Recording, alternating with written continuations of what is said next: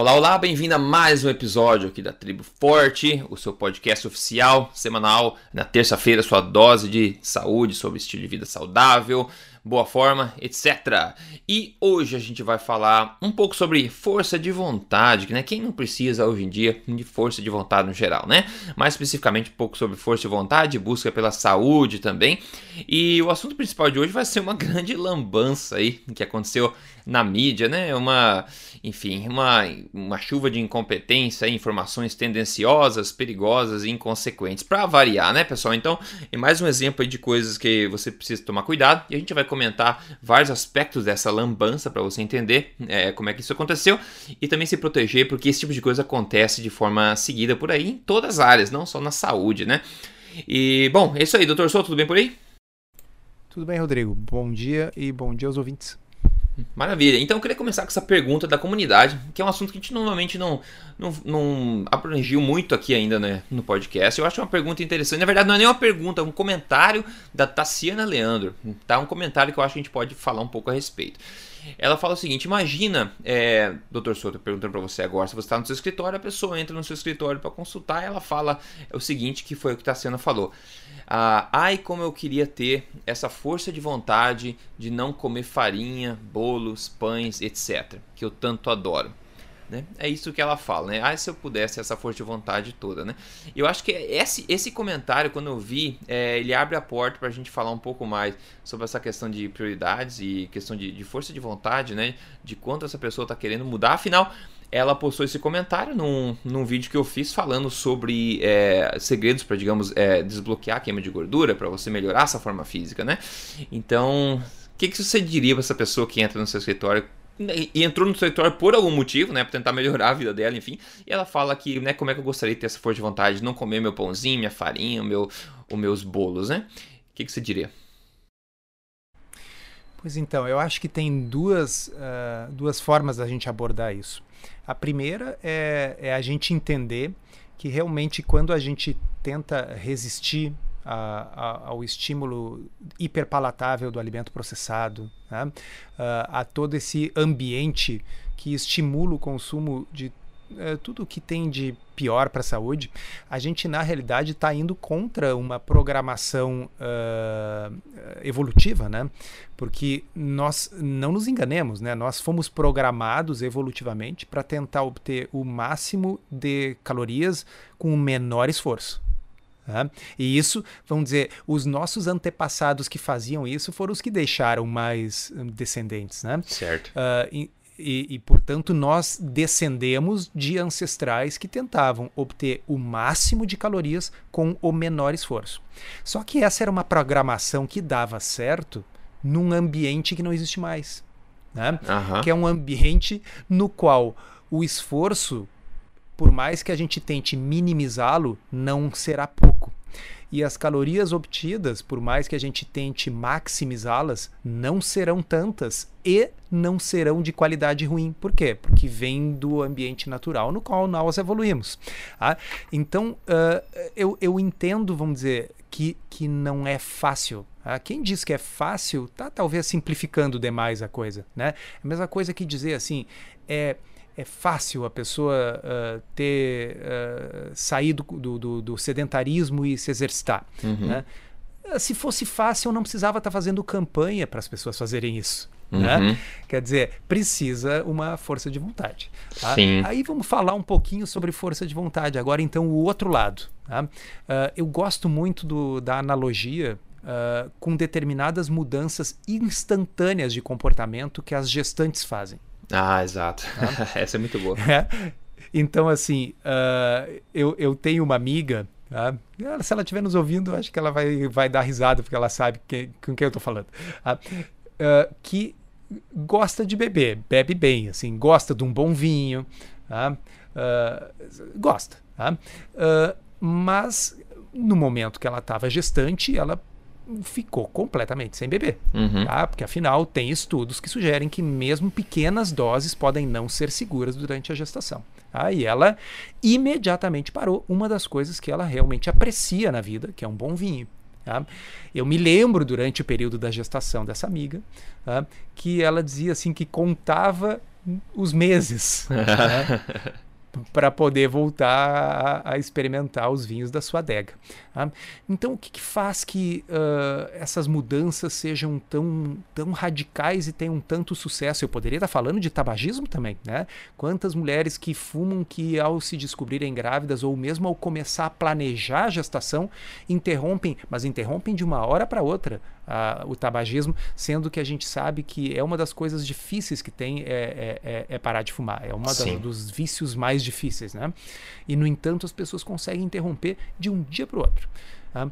É provavelmente por quê? Porque o, a, a, preocupação dela com a saúde do feto, com a saúde do, do, do embrião é tão grande que está além do resto. É, né? é. Porque ela já ama demais por antecipação aquele filho que ainda vai nascer.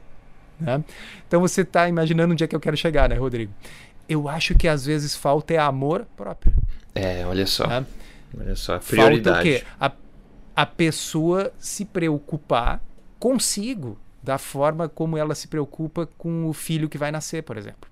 Né? Exato. Uh, se, se for muito difícil fazer isso, quem sabe a pessoa possa fazer o pensamento de uma forma mais indireta e dizer assim: bom, se eu não me preocupar comigo, Será que eu vou estar presente para acompanhar todo o crescimento e a vida adulta desse filho? Será que eu vou estar presente como avó? Uhum, uhum. Ou como avô? Né? Porque aí é interessante que a gente já inclui os homens também nesse pensamento. Claro, claro. Ah, o homem não vai ficar grávido, mas bom, ele, ele vai querer ver o filho nascer, vai querer ter energia para poder brincar com esse filho, vai querer ter saúde para ajudar esse filho adolescente, adulto, jovem na questão financeira, pagamento de faculdade, etc. Uhum. Ele tem que estar tá trabalhando, ele vai ter que estar tá bem. Né? Então, talvez seja uma questão de, de prioridades. Ah, e a outra coisa é o seguinte: eu acho que as pessoas uh, parecem uh, aceitar uh, com, digamos, ter mais certezas no que diz respeito aos danos que o cigarro, a bebida podem causar no seu feto, no seu filho que ainda está por nascer, e parecem ter menos certeza do ponto de vista assim subjetivo sobre os males que um estilo de vida ruim podem ter na sua vida lá adiante. Com certeza. Né? É, é. Uh, acontece que do ponto de vista de, de pesquisa científica, uh, eu não tenho dúvida que nós temos o mesmo grau de certeza, quiçá maior ainda, uhum. que obesidade, síndrome metabólica, diabetes, uma circunferência cintura-quadril, uh, uma re relação cintura-quadril elevada, tá? que essas coisas aí vão sim ter um impacto negativo sobre a sua saúde, talvez uma certeza tão grande ou maior do que, que o cigarro vai ter um impacto negativo na gestação. Tá? Uhum. Então, uh, talvez isso ajudasse essa nossa leitora aí a colocar em perspectiva as coisas, para que a gente possa sair da zona de conforto. A gente, o nome já diz, né? Zona de conforto. Exato. Há necessidade de mobilizar energias de algum lugar. E eu acho que esse exemplo da grávida mostra que a gente tem essas energias guardadas em algum lugar para mobilizar. Né? A mulher mobiliza pensando no futuro do filho que ela vai ter, mas se a pessoa pensar no seu futuro, eu acho que ela consegue buscar a mesma energia, quem sabe. É, não, acho ótimo e concordo plenamente. Eu acho que toda a questão de prioridade o que vai te fazer sair dessa zona de conforto, que vai te fazer passar por uma coisa que você não quer ou é desconfortável, é simplesmente o, o, tamanho da motivação que você tem, né? Então é muito importante, por isso que eu sempre falo no, no, no Código Emagrecer de Vez, nos livros, sempre, sempre quando eu falo de emagrecimento, eu falo dessa questão de você ter né, essa motivação grande, que você pode sempre olhar para ela quando você se sente desanimado. Então veja se é aquela imagem de você na frente do espelho, ou se é aquela imagem de você na praia de biquíni ou de sunga e orgulhoso, sentindo bem. Essa imagem que faz você se sentir bem emocionalmente, é essa que você tem que se agarrar nela quando esses momentos é, de dificuldade passam por você e que vão passar e passa na vida de todo mundo. Só que quando a prioridade é grande o suficiente, você vai ter força para tomar atitude. Agora, outra coisa, dois outros comentários: é, pães, bolos, farinhas, açúcares. Assim, você, ela fala que adora, né?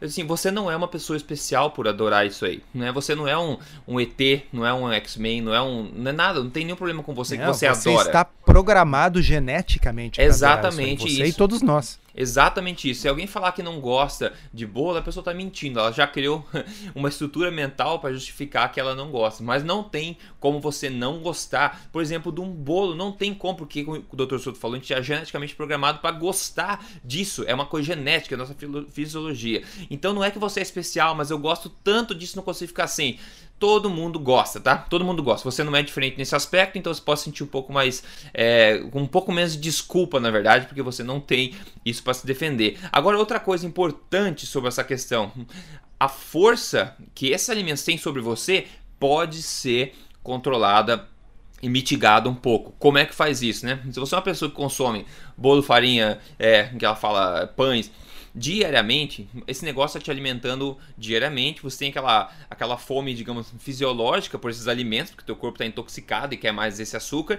e você também tem aquele prazer psicológico frequente que está acontecendo todo dia. E quanto mais você estimula dessa forma, mais você tende a querer quando você para. Então, à medida que você vai decrescendo, né, ou diminuindo a frequência com que você come esses alimentos, você faz também com que esses alimentos percam poder sobre você. Então, uma maneira fácil, mais fácil não, uma maneira inteligente de você, é, digamos, melhorar esse aspecto é diminuir a força que os alimentos têm sobre você, diminuindo a frequência com que você come eles. Então, você não precisa entender se você quer melhorar a sua vida, a sua boa forma, entender que você vai ter que ficar sem pão, bolo e farinha pelo resto da sua vida e nunca mais comer eles. Não, não é assim. Você precisa, né, reduzir para um patamar normal, onde você possa ter controle sobre isso você possa decidir quando você quer se dar, digamos, esse presente de você consumir um alimento assim e não se sentir pressionado por essa sua gula, né, de você ter que comer isso o tempo inteiro. Então, gostar, todo mundo gosta. Agora, ficar refém dessa gula é uma coisa que não muita gente, quer dizer, Ainda assim, infelizmente, a maioria é, fica, né? Mas ficar refém disso não é normal e é uma coisa que você tem sim controle sobre esse aspecto, né? Então acho que com essa, todas essas dicas as pessoas podem né, colocar tudo em perspectiva. É, eu acho que uh, o, o que a gente tenta, o nosso trabalho aqui, o seu trabalho, o meu, é tentar tornar o menos doloroso possível esse Exato. esforço ou diminuir o tamanho do esforço. Veja bem, é difícil resistir a um alimento hiperpalatável? Claro, é difícil para todo mundo. Tá? Agora, é muito mais difícil se você tiver com fome, não é verdade? Então, a gente não, não tem aquele uh, ditado, aquela recomendação de não vá fazer compras, não vá ao supermercado se você está com fome. Né? Por quê? Porque isso vai fazer você tomar escolhas inadequadas, comprar coisas que não seriam as melhores para você. Então, uma dieta como uma alimentação forte, como uma dieta low carb, que produz uma redução espontânea do apetite, já facilita para você não estar com fome o tempo todo. Tá? Uhum. Tá? O fato de haver uh, um, uma grande quantidade de receitas substitutas que permite você comer coisas gostosas, porém saudáveis, porém que não vão estimular uh, níveis elevados de insulina e glicose que vão bagunçar o seu metabolismo, também facilita isso. Aqueles de vocês aí que são membros lá da Tribo Forte podem entrar lá e tem um sem número de receitas lá e a Patrícia Aires acrescenta todo dia mais Poliana receitas. Poliana também. Tá? A Poliana também, a Julie também. Tá? Então, uh, quem tiver oportunidade, dê uma olhadinha. Eu acho que. Uh, eu sempre brinco aqui com vocês da, do meme que eu recebi, né? Uma vez dizendo assim: estou fazendo a dieta da fé como de tudo e rezo por um milagre. É. É, então, assim, tirando a dieta da fé, na qual você come de tudo, mas aí você precisa rezar para ter um resultado, ok? As outras, todas as outras, vão ter restrição de alguma coisa. Então é muito interessante que a gente restrinja aquilo que faz mal para o organismo, mas possa consumir coisas que também são gostosas e são saciantes e matam a fome. E cada vez que você come aquilo ali, você está se dirigindo para uma saúde melhor. Né? Exato, então, exato. E sem, é sem, sem sacrificar tanto o, o sabor. E você estava falando isso me fez lembrar, estava falando das receitas da Tribo Forte e tal. Tem uma receita que a minha namorada tá, a gente estava testando, estava fazendo, não está na Tribo Forte ainda, mas né, eu pretendo colocar em breve, que é um, é um meio que um brownie que é feito com tem abacate e tem cacau em pó, tem ovo dentro também, mas é o melhor que a gente fez agora, assim, que não é brownie de verdade, digamos, cheio de açúcar, né? Que a gente tentou, achei bom demais aquilo. E eu não vejo é, por que eu comeria um brownie cheio de farinha, cheio de açúcar, cheio de sei lá que diabo lá dentro e me intoxicar e me sentir mal, se eu posso comer uma coisa que o prazer vai estar bem próximo daquele brownie artificial, mas é que ele é cheio de nutrientes e feito de alimentos de verdade. Então não precisa sacrificar tanto assim se você sabe o que fazer. E o pessoal está se perguntando como é que se torna é, membro da Tribo Forte. É só entrar em triboforte.com.br, faz tempo que eu não falo, triboforte.com.br. Não só a receita você vai ter acesso, mas um monte de outras coisas lá dentro, inclusive um fórum que você pode se rodear de pessoas positivas também. Então não tem por que sofrer, se adaptar, fazer modificações, sim, mas é muito mais fácil que você pode imaginar quando você faz de forma correta, certo? Certíssimo. Maravilha. Então vamos começar aqui o se divertir com o tópico de hoje, que é uma, como falei, uma lambança que aconteceu na mídia. Eu acho que você vai gostar de saber sobre isso. Enfim, vamos crucificar quem tem que ser crucificado e alertar quem precisa ser alertado. Ah, o, o negócio é o seguinte: artigo que saiu no HuffPost Brasil, tá? Esse site que é, é grande, enfim, o pessoal conhece, talvez tenha visto. E a, a manchete é a seguinte: eliminar. Primeiro, né? Segure-se na cadeira você, tá? Fique na sua posição fetal aí, como o Dr. Souto diz. Vamos lá, faz o seguinte: eliminar alimentos processados do cardápio não te deixa mais saudável, diz estudo. Estudo afirma. Como é que é? Pois é. Eliminar alimento processado não te deixa mais saudável. Isso continua. Estudo afirma não haver evidência científica suficiente para recomendar que a população reduza o consumo de processados. Aí vamos lá. vou ler alguns trechos que eu trouxe para a gente poder discutir depois, tá? Para o pessoal saber o nível da lambança. Trechos do, do próprio artigo, tá? Vou colocar é, depois o link, você pode ver se você quiser. A última moda a última moda entre as pessoas que buscam uma vida mais saudável e equilibrada é rejeitar alimentos que passaram por processos industriais. a última moda, tá? Beleza. Bom, existe uma relativamente nova é, classificação aí é, no mundo chamada de NOVA, N-O-V-A, tá? Só para você entender. Essa classificação propõe quatro categorias de alimentos de acordo com seus níveis de processamento é, produtos in natura, né, ou minimamente processados. Depois tem alimentos que passaram por um processo, um pouco de processo, né? Depois tem é, alimentos processados, que eles chamam, e também tem os ultraprocessados, né? Que daí são todos os refinados, processados, macarrão instantâneo, salgadinhos, embutidos, refrigerante, etc. Essa é uma categoria é, que surgiu aí no mundo, né? Para tentar categorizar os alimentos novamente de acordo com o nível de processamento. Agora, no estudo, vamos lá, vamos, eu vou ler aqui entre aspas o que essa pessoa está dizendo. Este paper, né, este estudo que estão mencionando no artigo que diz que processado não é ruim, questiona duas coisas. A primeira é a classificação dos alimentos por nível de processamento, pois ela está na moda. E as evidências científicas suficientes para falar que os ultraprocessados fazem mal à saúde, assim como não há evidência científica suficiente para recomendar que a população reduza o consumo desses alimentos como uma forma de ter uma alimentação mais saudável. Olha só. É, analisou quem? Bom, quem analisou foi essa, né, essa pessoa que é uma doutora em nutrição, né, e membro do Conselho Regional de Nutricionista de São Paulo, né, Maria Fernanda Elias. Ela diz o seguinte: basicamente traduzindo o que ela falou, não existe evidência nenhuma para sugerir que retirar alimentos processados da sua dieta irá ter algum benefício para você. E continua no artigo. Ou seja, não é porque um alimento sofreu maior processamento que ele é menos ou mais saudável que um com menor nível de processamento. A nutricionista conta que Hoje, a população elegeu a indústria como vilã da alimentação saudável. Porém, o problema é mais embaixo, segundo ela. A própria cultura brasileira, toma, a própria cultura brasileira é um fator determinante para seus quilinhos extras indesejáveis. Olha só. Ela Vamos fala... fazer uma pausa. Uma pausa. Tá difícil continuar. Sair da posição sei, fetal. Sei. Uh, e e deixa eu pensar assim, a própria cultura brasileira. A cultura brasileira não existia uh, antes dos anos 70? Bem antes, né? Agora, é, e, e, então por que que os nossos antepassados brasileiros, que tinham uma cultura talvez mais brasileira do que nós, né? Hoje em é, dia a gente tem sim, uma cultura sim. muito importada, muito americanizada. Mas a cultura brasileira não parecia produzir epidemia de obesidade na primeira metade do século XX? É, é teria que perguntar isso para ela, né? Que ela já disse tão sabiamente. Aliás, né? a impressão não é justamente de que à medida que foi se perdendo a cultura brasileira, especialmente incluindo a cultura alimentar brasileira, cultura tida não só como receitas e o que se costuma comer, mas a forma de comer, se se come lanchinho andando na rua em pacote ou não, se se toma refrigerante ou não, se o refrigerante é só no domingo ou se é toda semana, se uh, se come em conjunto com a família, com os amigos em determinados horários ou se come em qualquer lugar. Uh, uh, cultura como um todo culpar a cultura brasileira é a coisa mais bizarra que eu já li é, em muito tempo.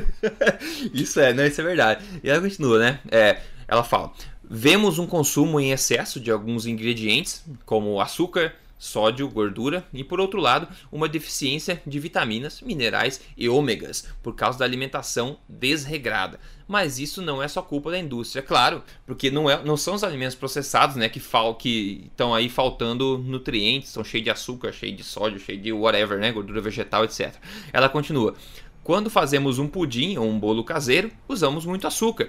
E isso, perceba, não está relacionado à indústria, pois é feito em casa. A indústria incorporou esse gosto em seu alimento, não o inverso, explicou a, a nossa elemento aqui, a, a, Maria Fernanda Elias, novamente doutora em nutrição e também membro do Conselho Regional de Nutricionista de São Paulo. Então, não é uma nutricionista da esquina, tá? Ela não tem uma lojinha de nutrição na esquina. Ela é doutora em nutrição e membro do Conselho Regional de Nutrição de nutricionista de São Paulo, novamente a Maria Fernanda Elias, dizendo para você que a culpa, na verdade, do problema de nutrição, de obesidade, etc., é da cultura brasileira, tá? É, é que o, o excesso desses de, do consumo de, sódio, de açúcar, etc., e falta de vitaminas, que na verdade você faz em casa, você é culpado também, não é a indústria que é culpada disso tudo, tá? Então simplesmente ela está culpando unicamente você, a culpa é sua. E além disso, como o professor falou, que é mais bizarro, em que eu nunca tinha visto antes, é assim, culpar uma toda cultura, uma cultura nacional. A cultura brasileira é a culpada por essa decadência de saúde que a gente está vivendo hoje em dia, né? Essa é a ah, voz e outra, né, Rodrigo? dessa pessoa. Tudo bem, o, o pudim existe na cultura culinária brasileira? Existe, mas tinha que fazer ele, né? Ah, é. Então tem que pegar ovos, tá? vários ovos, uh, o, o, o, leite, o, o, açúcar, misturar, fazer o pudim. Hoje a indústria pegou e empacotou esse pudim, acrescentou uma série de uh, espessantes e tal, então ele vai ter menos ovos e mais espessantes e tal. Mas o principal, a indústria tornou o pudim fácil, mas a indústria não tornou necessariamente a vagem refogada que eu falei no último podcast fácil. Sim, tá certo? Sim. Tá?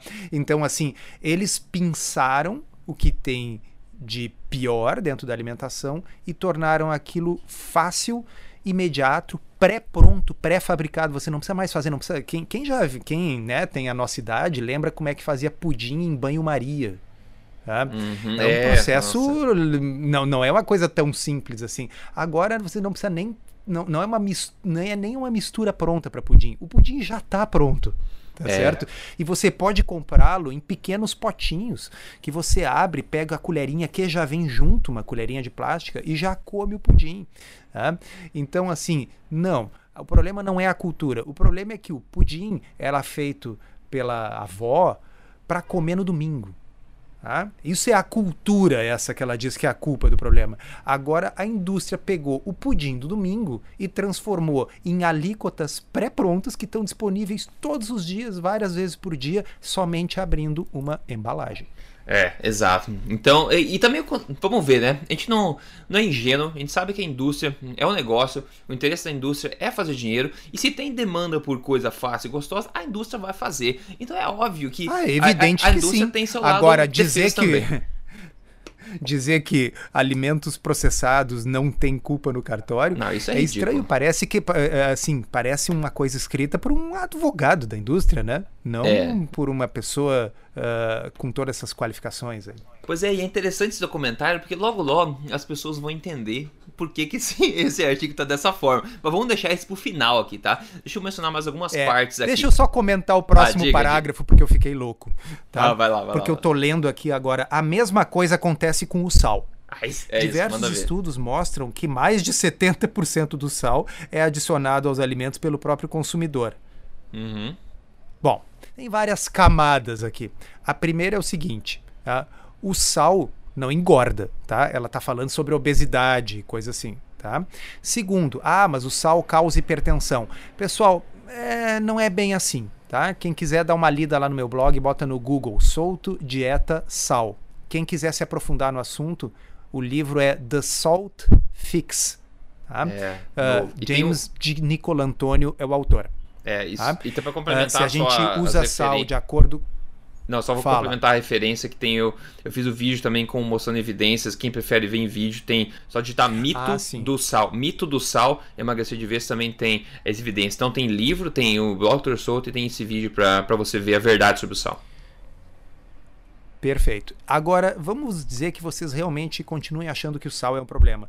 Pessoal, é o, o que ela diz aqui é o contrário. 70% do sódio está presente nos alimentos processados. Uhum. Tá? A tendência das pessoas, porque assim, ó, isso é muito interessante. O doutor de Nicola Antônio, no livro The Salt Fix, explica uhum. isso. Eu, eu, nunca tinha pensado por esse lado. Alimentos uh, associados com abuso, que tem potencial de abuso, por exemplo, açúcar, você consome e quer mais. E quanto mais você consome, mais você quer. Uhum. Certo? Então, da, uh, realmente, se hoje eu experimento um chocolate ao leite, eu acho ele muito doce. Mas se eu começar a comer chocolate ao leite todos os dias, daqui a pouco eu vou querer cada vez mais. Tá? Agora, não, não é assim com o sal. Se eu boto um pouco de sal no meu filé, tá? Ele fica muito melhor do que antes que ele não tinha sal nenhum. Mas se eu botar mais sal, daqui a pouco ele fica impossível de comer, ele fica horroroso, não dá para comer, estraguei o bife. Tá? Então, nós temos um mecanismo de autorregulação da necessidade de sódio. Normalmente, o paladar ajuda a definir o quanto sal o corpo está precisando. É que nem água. Tá? A gente tem a sede, quando a gente bebe o suficiente, a sede passa. O açúcar, não. Ele é uma coisa que o corpo não. Porque o corpo precisa de água e o corpo precisa de sal. Mas o corpo não precisa de açúcar, então não tem isso. Nós não temos um mecanismo que nos faça parar de consumir açúcar. Nós consumimos açúcar por uma questão hedônica. Então esse parágrafo está errado em todos os aspectos. Todos os é aspectos. incrível como a coisa consegue estar tá tão errada. Então a maior parte do sal não é do saleiro, a maior parte do sal é justamente dos alimentos processados que ela está defendendo. Sim, e eles falam também que a gente come sal demais baseando-se nas sugestões da Organização Mundial de Saúde ou das próprias diretrizes brasileiras de, de consumo de sal, que na verdade eles sugerem uma quantidade de sal que é demonstrada cientificamente que é mais danosa do que uma, uma quantidade mais alta. Então, graças a Deus que a gente come mais sal do que a quantidade é, sugerida pela, pelas diretrizes, né? Ironicamente. Rodrigo, a gente e todas as populações do é, mundo. Ninguém consegue comer menos. Né? Nenhuma população do mundo que consoma a quantidade de sódio que a Associação Americana de Cardiologia recomenda. Isso não existe. Agora, por exemplo, os nossos amigos uh, coreanos, japoneses, que consomem uma quantidade maior de sal, são justamente aqueles que têm uma incidência menor de doença cardíaca. Né? Paradoxo. Paradoxo. Ah, é. Chama de paradoxo. vamos adiante, vamos lá. Vamos lá. É, outra pérola que ela fala aqui, falando sobre essa questão do sal, etc., ela fala o seguinte: um exemplo clássico é o glúten. Quando a pessoa recebe a informação que o glúten faz mal, ela tira do cardápio tudo que tem trigo, como massas e pães, mas ela não substitui com frutas, verduras e, as, e sim com o que? Com a carne. E gera, oh, meu Deus. e ela fala, e gera um desequilíbrio enorme come mais proteína, que tem mais sódio, mais gordura. Exemplifica quem? A nutricionista. De novo, não é qualquer nutricionista, pessoal. Não sei se vocês já ouviram falar, mas é doutora em nutrição e membro do Conselho Regional de Nutricionistas de São Paulo, tá? A Maria Fernanda Elias. Então ela basicamente fala: se retira o glúten e em vez de comer frutas, verdura e, e, outras coisas, que eu concordo plenamente, você retira o, o, processado, o glúten, tem que comer outra coisa que não seja processado. Agora ela automaticamente pega essa chance para demonizar o que? A carne, sem nenhuma evidência científica, aliás, tem evidência científica do contrário, justificando que você come mais proteína, como se isso fosse uma coisa ruim, que tem mais sódio, e como? Aonde? Carne, o bife da vaca você morde salgado? Não, não é, né? E tem mais gordura também, ela fala que também é comprovado cientificamente que não tem problema nenhum a gordura da vaca, né? Então, mais uma vez, né, doutor Souto, é errado em tantos níveis, né, esse comentário. É, é, é impressionante, assim. Na, na, na realidade, é, é, é toda uma argumentação nitidamente querendo mostrar assim, ó, não adianta se você sair de um processado, você vai cair num não processado que é pior. Mas é pior baseado em que critério? Nos critérios doidos que ela está utilizando. Uhum. De que forma eu sair do pão para comer um filé é uma opção pior, tá certo? Isso é tão absurdo. absurdo. É, é assim pelo amor de Deus. É, eu fiz um. Eu postei um vídeo agora, hoje, inclusive, sobre a dieta sem glúten. Então, se colocar no, no YouTube lá, dieta sem glúten, emagrecer de vez, você vai saber. Eu falei justamente sobre isso. Muitas pessoas pioram a situação, sim, ao retirar o glúten. Na verdade, pessoal, não é. A pessoa fala assim, eu retirei o glúten e me sinto bem. Nem sempre é o glúten o culpado. O glúten, o glúten vem dentro do que? Vem dentro de alimentos processados tipicamente como pães, né? Ah, os açúcares, os bolos, etc. Então quando você remove os alimentos que são inerentemente tóxicos, você tende a melhorar. Agora não adianta você substituir alimentos é, assim, refinados, processados, doces, com glúten por os mesmos alimentos refinados, processados sem glúten. Você tem que substituir por alimentos nutritivos, alimentos de verdade, né? Inclusive carne, tá? Ao contrário do que a, a nossa nutricionista aqui disse hoje. Mas, doutor Souto, quer saber agora o, o final para a gente fechar essa parte do, do que o artigo, o artigo diz em si? Ela fala o seguinte. A saída disso tudo, né? A saída está na educação nutricional e o acesso à saúde, segundo Elias, essa nutricionista. Ela fala: imagina se o governo atuasse na prevenção em termos de custo de tratamento de diabetes, obesidade, doenças cardiovasculares, seria uma economia gigantesca. A prevenção pode ser feita por campanhas e acesso ao nutricionista no serviço público, por exemplo. Mas pelo amor de Deus, né? Isso nunca vai acontecer se o nutricionista ser consultado for ela, não é verdade? É, exatamente. Porque o é. governo, excepcionalmente, em 2014, atuou assim na prevenção e publicou o Guia Alimentar Brasileiro, que diz entre outras coisas, consuma menos alimentos processados, não consuma alimentos ultraprocessados. É os dois primeiros itens do guia alimentar brasileiro. Então, a única coisa que o governo fez de certo, ela está ignorando aqui. Sim. Quer dizer, ela está se, se há alguma coisa que está trabalhando contra a saúde pública, é isso aqui. É ela. Ela fala, a solução é você ter acesso à educação nutricional e acesso à saúde. Eu concordo 100%, mas desde que a informação for correta, né? Não se a informação for, é, sei lá, de outro planeta como ela acha que, que é no, no negócio, no, na opinião dela. Agora, a cereja em cima do bolo, professor. A gente leu, esse artigo saiu, tá na mídia foi compartilhado, um monte de gente falou sobre ele. A gente tem um grupo aqui nosso dos palestrantes da Tribo Forte também, a gente comentou sobre isso quando saiu, absurdo, se deu risada e ficou chocado, enfim. E agora, um tempo depois, né, algumas horas, inclusive é, depois desse artigo ser publicado, eu vou ler para você literalmente o que o HuffPost Brasil, o site onde saiu esse artigo, publicou nesse mesmo link onde estava esse artigo, ok? Eu vou ler literalmente para você entender. Olha só, se segure na cadeira. Eu vou ler entre aspas aqui o HuffPost Brasil errou ao publicar esse texto. Embora tratasse de um estudo publicado pela American Society for Nutrition, faltou a transparência com os leitores de que a pesquisa foi conduzida por um consultor da Nestlé. Apesar de ser doutora em nutrição pela USP e membro do Conselho Regional de Nutricionistas São Paulo, a fonte entrevistada pelo HuffPost também presta consultoria para a empresa no Brasil, Nestlé.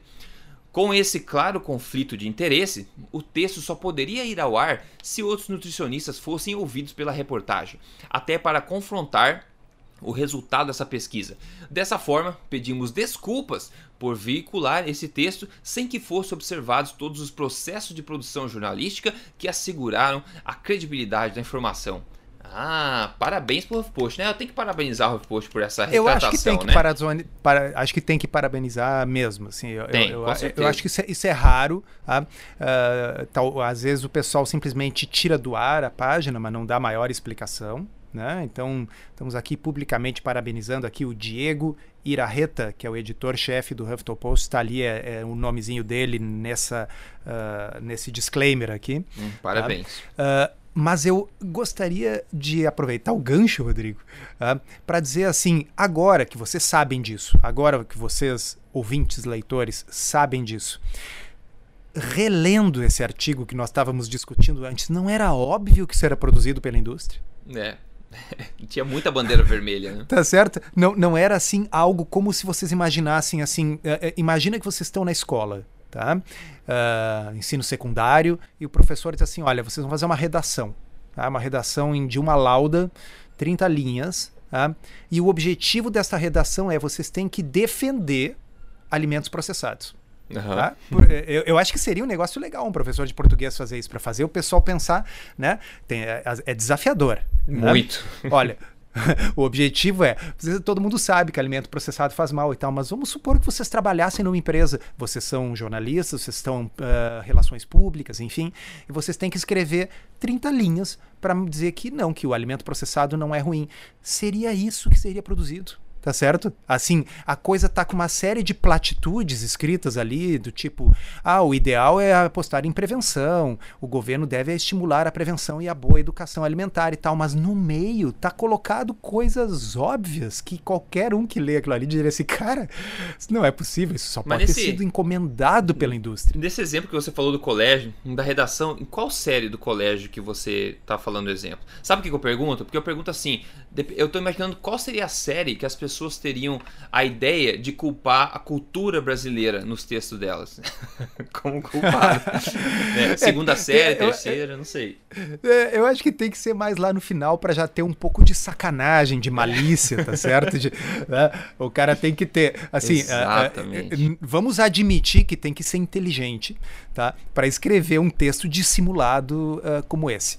Mas assim, ó, a mensagem principal é o seguinte, pessoal. O HuffPost aqui fez uh, essa coisa uh, laudável, elogiável de colocar, olha, erramos, cara, ninguém é perfeito, pisamos na bola, né? Ou, provavelmente alguém escreveu assim, cara, vocês sabem quem é essa pessoa?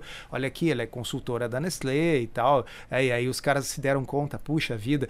Quem, quem acompanha o Twitter aí, quem, quem me segue lá no Twitter, quando o original disso aí saiu publicado, o pessoal já disse, olha, isso aí é patrocinado pela Nestlé. Então faltou mesmo a pesquisa para eles. Mas uhum. e o uhum. resto, pessoal? As outras reportagens, as outras, as que vocês leem todos os dias nos jornais e na revista e que fica lá e que não, não é retirado do ar e que não aparece o pedido de desculpas, tá certo? Exato. Agora, deixa eu ler para vocês aqui, ó. Qual é o passo 10 do Guia Alimentar para a População Brasileira? O Guia Alimentar para a População Brasileira de 2014. Ele tem 10 passos, tá? E o décimo passo é o seguinte: abre aspas, ser crítico quanto a informações orientações e mensagens sobre alimentação veiculadas em propagandas comerciais. Que beleza. Olha tá? só.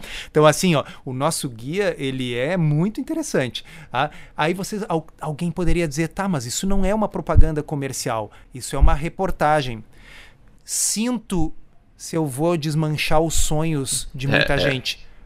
mas não existe diferença entre reportagem e informações comerciais, na é. maioria das vezes. Exato, tá? exato. Na realidade, a reportagem frequentemente vai embutir o interesse comercial, o interesse comercial do anunciante, o interesse comercial de quem foi contatado para aquilo ali. Então, assim, uh, a gente tem que ter crítica. Eu acho que o Guia Alimentar foi muito feliz em dizer assim, ó, olhe com desconfiança uh, tudo que aparece em informações comerciais. O que nós aqui da Tribo Forte estamos recomendando para vocês é que vocês se deem conta que quando sai uma reportagem no jornal, na revista, que aquilo pode ser um comercial disfarçado de notícia. E é o modelo mais perigoso e não só isso, efetivo de marketing. Você disfarçar a mensagem, o teu interesse o interesse por trás de uma, uma peça jornalística como essa, ou através de um documentário, como a gente já falou do What the Health, lá que é um documentário de interesses veganos por trás,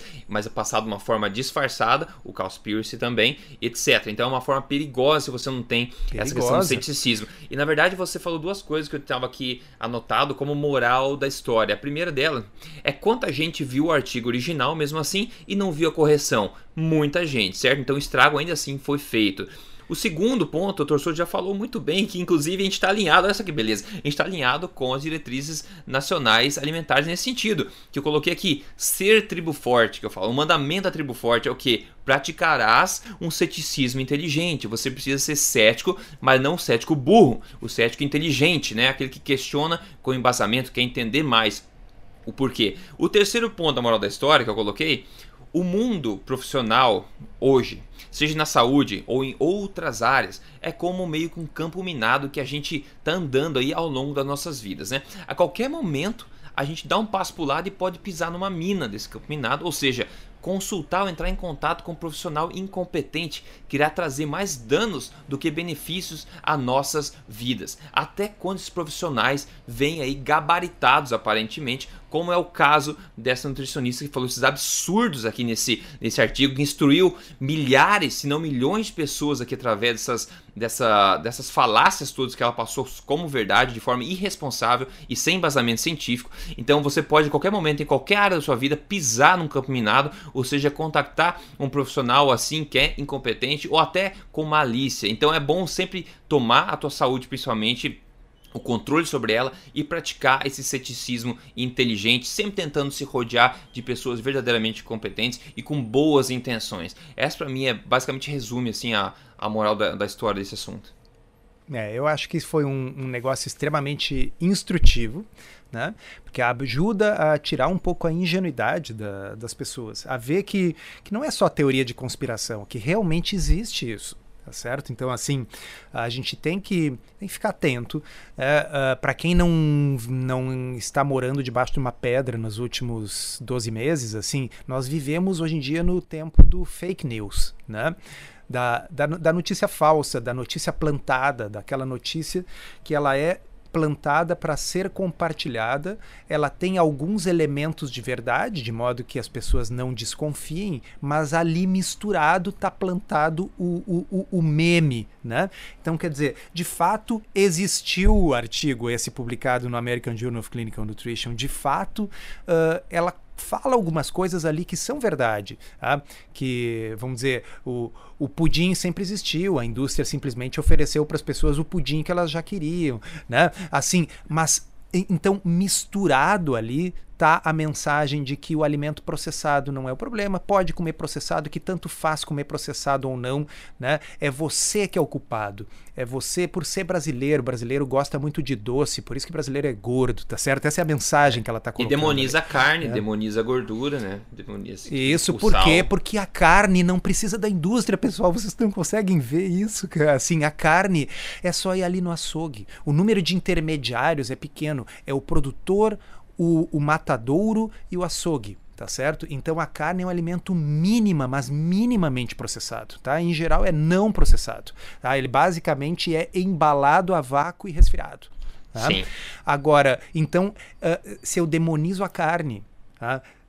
E ao mesmo tempo eu digo assim, olha, uh, o, o, o pão, se você quer evitar o glúten, bom, não adianta você evitar o glúten Uh, mas você não vai ir para fruta e tal. Olha o mecanismo psicológico. Então, quer dizer, escolha alimentos processados saudáveis. É isso que ela está dizendo. Basicamente. Tá? Como se isso existisse, tá certo? É. Uh, até pode ser que exista, mas é, é incomum, é raro. O mais provável é que as pessoas. Aconteceu na minha casa, Rodrigo, tá? Esses dias uhum. alguém foi no supermercado e comprou lá um pão sem glúten. Tá? Bom, eu olhei o negócio e botei no lixo, né? Tá? Porque era uma letra miúda, realmente estava difícil de ler. Então era basicamente um monte de farinha de arroz, óleo vegetal e outras coisas impronunciáveis. Né? Uhum. Cada fatia da coisa tinha 25 gramas de carboidrato. Caraca. Né? E carboidrato, assim, maçã? Péssima, não, carboidrato é, farinha de arroz. Assim, ou seja, o amido pulverizado mais péssimo possível né? É. Então, uh, mas enfim, né? Porque assim se caiu na falácia do sem glúten indo pro processado. Então Uh, veja bem, naquela frase ela tem uma verdade.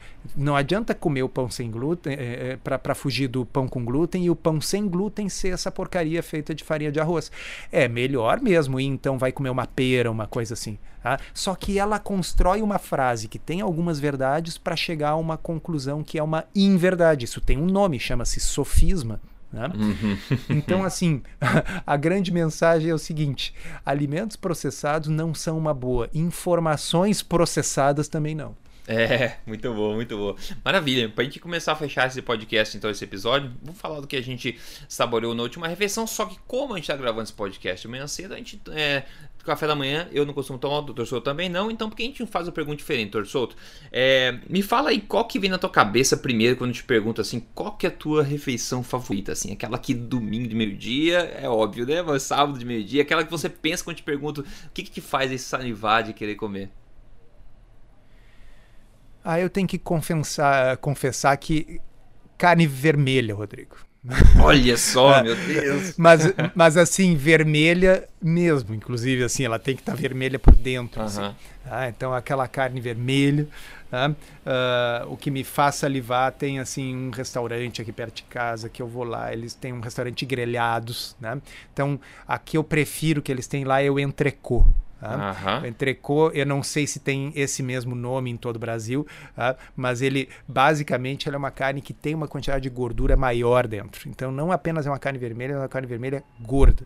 Tá? Sim, sim. Uh, e claro, com os seus acompanhamentos vegetais e tal. Tá? Mas assim, eu não estou salivando pelos vegetais. Eu como os vegetais porque eles fazem parte do que eu considero uma dieta adequada.